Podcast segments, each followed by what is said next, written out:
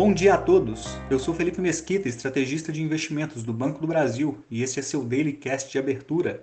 Hoje é quarta-feira, dia 24 de novembro de 2021, com dia marcado por divulgação de dados importantes e pelo início da tramitação da PEC dos precatórios na CCJ do Senado.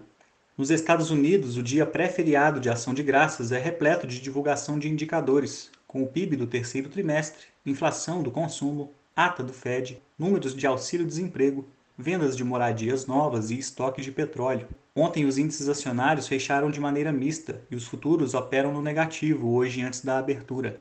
No mercado asiático não houve direção única, com destaque para a bolsa do Japão que reabriu pós-feriado em queda de 1,58%, mesmo com dados preliminares da indústria mostrarem aceleração do setor local em outubro. A queda foi influenciada pela expectativa de aumento dos juros nos Estados Unidos e a falta de fôlego dos papéis de tecnologia listados na Nasdaq. Os demais índices da região fecharam próximos da estabilidade.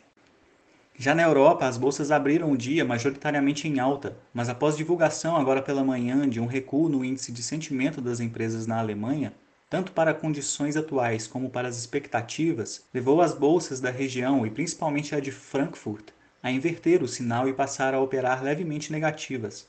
Ao longo do dia, haverá discursos de dirigentes do Banco Central Europeu e da Inglaterra.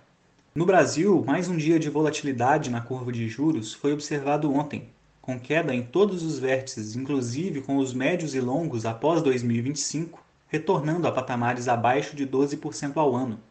Hoje haverá divulgação de dados da arrecadação federal, além do relatório mensal da dívida de outubro pelo Tesouro. No câmbio, o dólar apresentou alta de 0,27% no fechamento de ontem, cotado a R$ 5,61. Já no Ibovespa, a alta de 1,5% foi influenciada pelos fortes avanços dos papéis ligados a commodities. Apesar dos esforços americanos coordenados com outras nações em liberar reservas estratégicas para tentar frear os preços, as cotações do petróleo seguiram avançando no fechamento de ontem e levaram as ações da Petrobras a uma alta na casa dos 5%. Movimento semelhante aconteceu no preço do minério de ferro, que levou para cima os preços de Vale e de siderúrgicas. No noticiário político, está marcada para hoje a sessão na Comissão de Constituição e Justiça do Senado da PEC dos precatórios.